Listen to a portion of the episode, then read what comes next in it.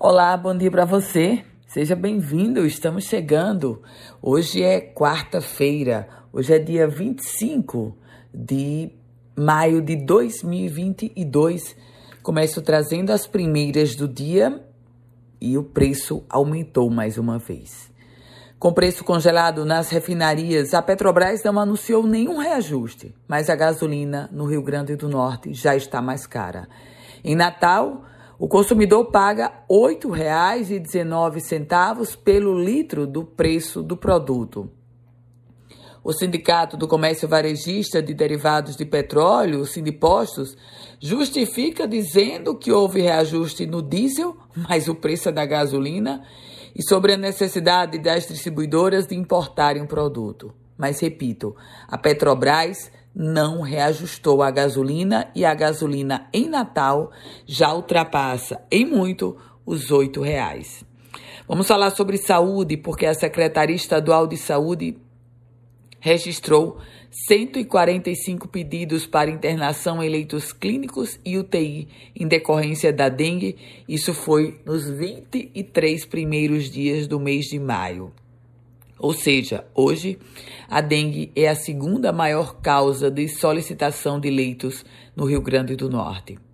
E falando agora sobre defesa civil, porque a Defesa Civil de Natal está alertando para riscos de deslizamentos. Aliás, quem reside na capital Potiguar viu nas últimas horas uma grande precipitação pluviométrica e o alerta civil, o alerta da Defesa Civil é sobre esse risco para deslizamentos.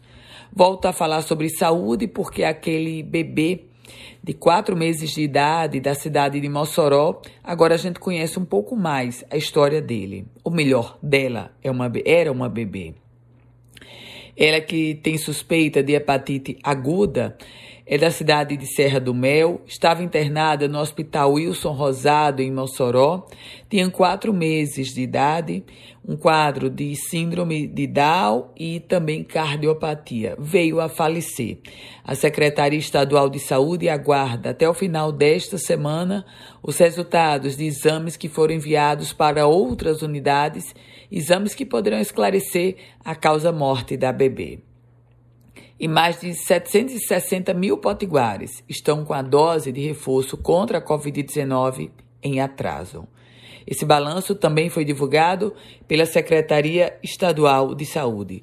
Se formos contabilizar o número de doses, são mais de um milhão e meio de doses em atraso. Mas, em termos de pessoas, somamos pouco mais de 760 mil pessoas. Falta de água. Em Açu e alguns bairros de Mossoró, o abastecimento estará suspenso para serviço em adutora.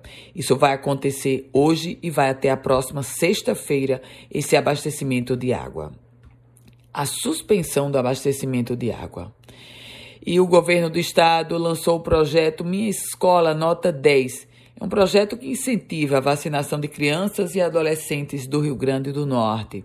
Vacinação, aliás, que hoje está bem aquém do esperado, sobretudo para o sarampo, em se tratando das crianças, com apenas 26% da cobertura vacinal para o público-alvo.